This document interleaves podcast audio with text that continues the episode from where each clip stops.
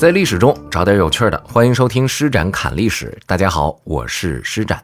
许多听友给我留言，呃，请我说一说元代的历史。今天我们就来说一说元代老百姓是怎么生活的，他们都吃什么。首先，我们一定要跟大家说，这个元朝它是一个统一的多民族的国家，所以我们在理解元朝时候人们吃的东西的时候呢，我觉得非常好理解，因为和今天非常的相似。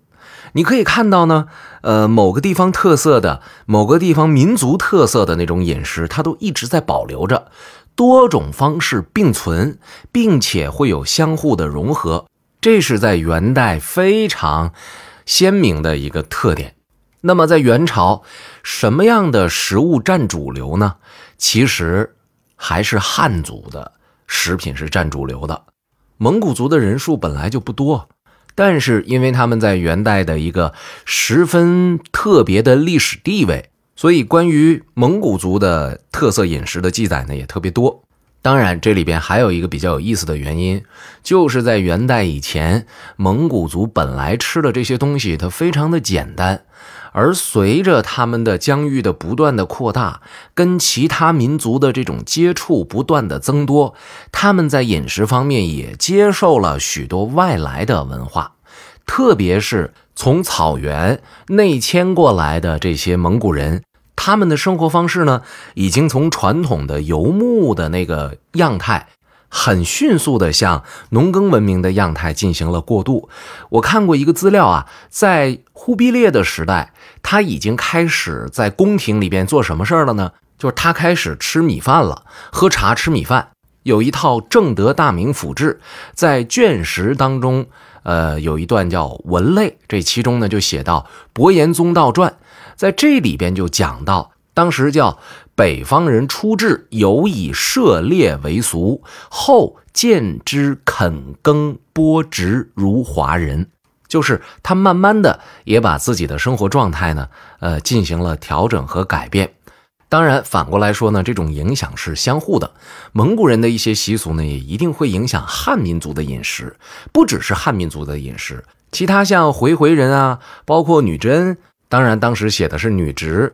像这些民族的生活习惯和饮食习惯都是有相互的影响的，就是他们之间的交流越来越多了。另外呢，不知道大家还记不记得我在《施展冷历史》第二季的会员节目里边呢，做过一期这样的题目，叫做“原来古人一天吃三顿饭”。这个题目在最开始的时候，我说我们的祖先最晚在明朝的时候就已经确定了老百姓是一天三顿饭的。那这等于告诉给大家什么呢？在明代以前，已经有人习惯于一天三顿饭，只不过呢，这件事儿并没有变成大多数人的习惯。而其实，在元代的时候，一日三餐呢，就应该是挺多人的选择了。呃，因为呢，在那个很著名的元杂剧里边，就有关于每日三餐的词儿。呃，这个剧呢叫《御书记》，里边是这么说的：他说，每日家三餐饱饭要荤腥，四季衣换套而新。这东西能够出现在剧本里边，那就说明大众对他的认可程度相当之高。再往前说，其实唐宋时期有没有一日三餐呢？我相信也是有的，只不过咱还是那句话，就是大家都确定了一日三餐的习惯这个事儿是在明朝。在那以前，个别人、个别地区、个别的阶层使用这样的习惯，其实是很容易被我们理解的。然后我们再来说一说吃肉。对于蒙古人来讲，大家可能都有这么一个印象，就是他们吃羊肉吃得多。事实上，除了羊肉以外，在他们的心目当中呢，还有一个很高贵的肉类的来源，这就是马肉。今天我们说马肉这东西到底有多好吃？我是吃过的啊，我不觉得它有多好吃，但是很奇怪的是，在元朝的蒙古贵族宴会之中，他们就讲究吃马肉，好不好吃放一边，我讲究这个，而且还不是放开吃啊。当时按照蒙古的习俗，呃，有那种炸马宴，这个是一种非常奢华的宴会，据说呢，参与的都是王公贵族不说，他还得呢。穿着同一颜色的织金缎子做的衣服，就是你光是有贵族身份不行，你还得有钱，而且你还得乐意玩我们这个像化妆舞会一样的这么一种形式。那这样的一场宴会，其实我们可以想象他得花多少钱，但是在使用马这件事情上。只允许使用三匹马啊，就是吃三匹，杀三匹马，你吃，为什么呢？因为呢，蒙古人认为这马是重要的战争工具，你不能够任意的宰杀。请大家注意啊，这个在和平时期和你这个贵族拥有多少匹马没关系，我不允许你宰杀，明白了吧？但是呢，有的贵族。他就为了显示自己有钱，有时候他不只是吃三匹马啊，我我我就敢，或者说我就豪横，我就多吃马多杀马了，怎么地吧？我有这个条件。根据《原始燕铁木儿传》里边记录呢，最高一次一顿饭啊，就一次宴会宰了十二只马。我还是说那句话，这个马肉到底有多好吃？不一定，而为什么偏偏要吃呢？又为什么非得宰那么多呢？我想在这其中最重要的一个原因就是炫富。像今天我们很多朋友仍然有这种习惯啊，虽然每个人都挂在嘴边但在跟那些不是很熟悉的人在接触的时候，往往可能还是会点菜点的稍稍多一点儿。为什么呢？就是显示一下我还是很大方的。那我们把。目光放回到蒙古的这个宴会上来，他宰十二匹马，真的是因为不够吃吗？不是，只是显示豪横而已。把这个观念放在汉民族吃牛的这件事情上，有的时候不吃牛肉，确实是因为这是农耕的大牲口；有的时候不吃牛肉，确实是因为法律规定。但在这背后，有的那些贵族为什么吃牛肉？包括《水浒传》里边的那些豪横人儿啊，那些这个反反天反地、反反反朝廷的那些好汉们，为啥非得吃牛肉呢？他也不一定真的就觉得这东西有多好吃，也不一定就觉得这东西有多么的壮丽，只不过想要显示一件事儿，就是我要造反了啊！我呢和你不一样，我。不是安分守己的人。当然啊，我们在说过了这个话题之后呢，必须要强调一点的是，即使是在元代，这蒙古人他也不是天天吃羊肉。那难道蒙古就就没有穷人吗？对吧？再说了，你都进入了农耕地区了，你多少还是要受影响的。呃，在元朝的时候呢，嗯，因为中国这个土地比较大。它还是在饮食方面呢，习惯性的分为南北。南方的老百姓啊，基本上吃以稻米加工而成的主食，而北方的老百姓呢，吃的是用大麦或者小麦加工而成的主食。这个和之前宋代，我们前两天应该就提过，宋代的时候在饮食方面就分出来这个南北了啊，呃。简单说呢，就是到今天为止，大家都有这样的认知：说北方吃面食多，南方吃米多，对吧？我有很多南方的听友在跟我交流的时候，都在问我：你们吃米饭吗？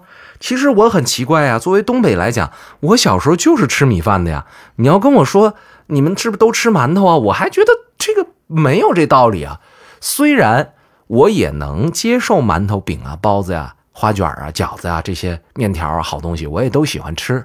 可是呢。从我小时候的印象来讲，我觉得就是大米饭为主，这是我们的主食。当然，这东北地区的饮食有它自己的特点，啊，它毕竟和山东啊、和河南啊，呃，这些传统的呃非移民的区域呢，那又不太一样了啊。那我们来说回元朝，在元朝的时候，那个米做成的主食呢，无非就是饭或者是粥呗。然后麦子呢做成的主食呢。这个我们可能就不详细分什么大麦、小麦还有荞麦了。一般情况下就是面条啊、饼啊、包子呀、馒头啊、饺子呀、馄饨呐、烧饼啊等等等等，大概就这些东西，跑不太出去。这个馅儿就比较有特点了，因为蒙古人不是喜欢吃羊肉嘛，所以在这个馅料里边呢，呃，用羊肉那就不用说了，好多使用羊油。哎，这是今天不太常见的做法。而既然说到了羊肉制品，我们就来和大家去分享一些他们能做什么菜。今天好像很多人说，除了葱烧羊肉啊、羊蝎子呀、涮羊肉啊、红焖羊肉啊、手把羊肉以外，哎，你还知道羊肉怎么吃吗？你看，在元朝他们是怎么吃的啊？说富家子弟早上起来吃什么？要吃醒酒汤。这估计昨天晚上喝了啊。不吃醒酒汤吃什么呢？呃，用一些点心，就是早晨先垫吧垫吧，然后才进入到正餐，叫打饼。熬羊肉，面食配上煮羊肉或白煮着羊腰结胸子。各位一大早晨起来吃羊腰子，哎呦，而且还是白煮的，哎呦呦呦呦呦呦，那可真是芳香扑鼻呀。然后日常生活中，呃，有点什么聚餐呐、聚会啊，就去买个羊腔子。什么是羊腔子呢？就是去掉头和内脏的羊身子。用今天话来讲呢。没卸开的羊排加上羊羊羊蝎子的组合吧，然后怎么吃呢？还是煮？呃，至于说是你在里边放不放料，这个不太好说。结合我前一段时间讲的，他们蒙古族在饮食方面的一个特点，到今天他们都不往里面放太多的料。我估计那时候白水煮的可能性比较大。当然，像我刚才所讲，并不是所有人在元朝生活，他都是蒙古人。也并不是所有人都喜欢羊肉，于是呢，元朝消费量第二的肉类其实是猪肉，而今天我们很熟悉的牛肉，包括刚刚所提到的马肉，在民间是禁止你宰杀的，更别提你要吃了。所以贵族可以吃，平头百姓不可以吃，这就是非常典型的只许州官放火，不许百姓点灯。那如果你这些大牲口你吃不起，你还是想吃一点肉怎么办呢？哎，那你就只能吃一点鸡鸭鹅啥的了。当然，嗯，关于鸡鸭鹅到底算不算肉这问题呢？我古代还专门有过一个变数啊，有一个小故事，说当年唐太宗吧，应该是他，说有一段时间呢，咱们就别吃肉了啊，我们要共同纪念一些什么。结果呢，手下有一个大臣呢，就吃鸡，吃完鸡之后，就有人告了啊，说你看你的禁令刚下完，你这大臣就不听话，你是不是得严惩他呀？这太宗，我估计他有点舍不得严惩这大臣，所以就就说这鸡怎么能算是肉呢？鸡就是鸡啊，鸡不是肉，有这么一种说法，偏袒那是肯定的了。但这里边也能看得出来，古人对于肉的这个观念，他还是更多的要指大牲口。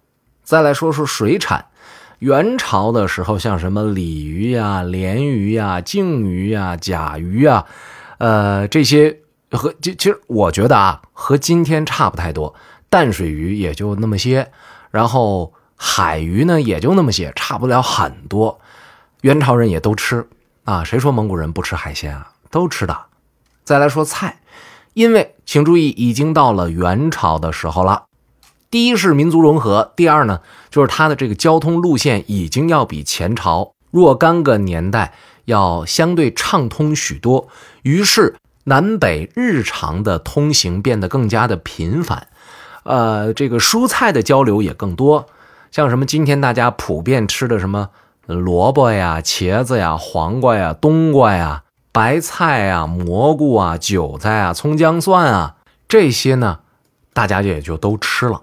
至于做法，我们拿茄子来举个例吧，因为我发现元代食谱当中好像对于茄子特别的偏爱。可能就是因为它比较耐放啊，呃，你在吃它的时候呢，它不一定非要特别特别的新鲜，而且就即便是你拿过来进行一些腌制处理，它也好弄。所以我们再考虑考虑，我这是胡思乱想啊，我自己胡思乱想的，就是因为元元朝的创立者他们在马背上打仗，对于这个食品的易储存性呢，恐怕是有一定的需求的。到了建立元朝之后，未必需要再那么频繁的去打仗，可是这种饮食习惯就留下来了。所以我是从这个角度觉得，这茄子这事儿他们能喜欢，好像也可以理解。那那么元朝人吃茄子怎么做呢？什么糟茄子、蒜茄子、芥末茄子、酱瓜茄呀，然后那个油肉酿茄呀、等等等等，这些都是吃茄子的办法。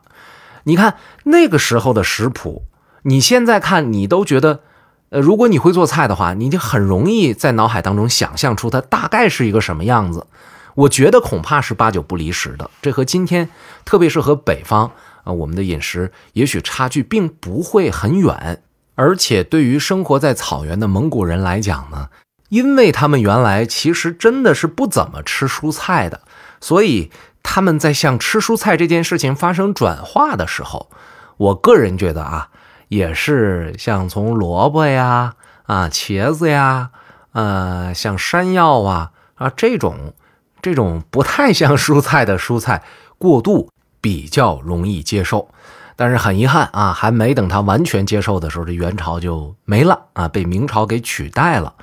呃，在这里边多说一点，明代李时珍在他的《本草纲目》里边就提到了一个说法，说胡萝卜是元朝的时候从胡地来的，但是呢，后来有人考证说在南宋的时候就已经有了胡萝卜了，所以李时珍说的也未必是对的。总体来说吧，要说起这个元朝的饮食呢，有钱人家的特点以吃肉为主，没钱人家的特点。就是以吃菜为主，再穷一点呢，就有没有菜都行，反正有吃的就行。那么要是再穷一点，那恐怕就没得吃了。这些人怎么活？改天有机会再和大家去聊一聊他的社会制度。好，呃，今天节目的最后要送出福利，我昨天已经在节目当中做了预告了。那么是一个什么样的福利呢？还记不记得前两天我在节目当中向大家介绍的喜马拉雅联合汤小罐的那个汤？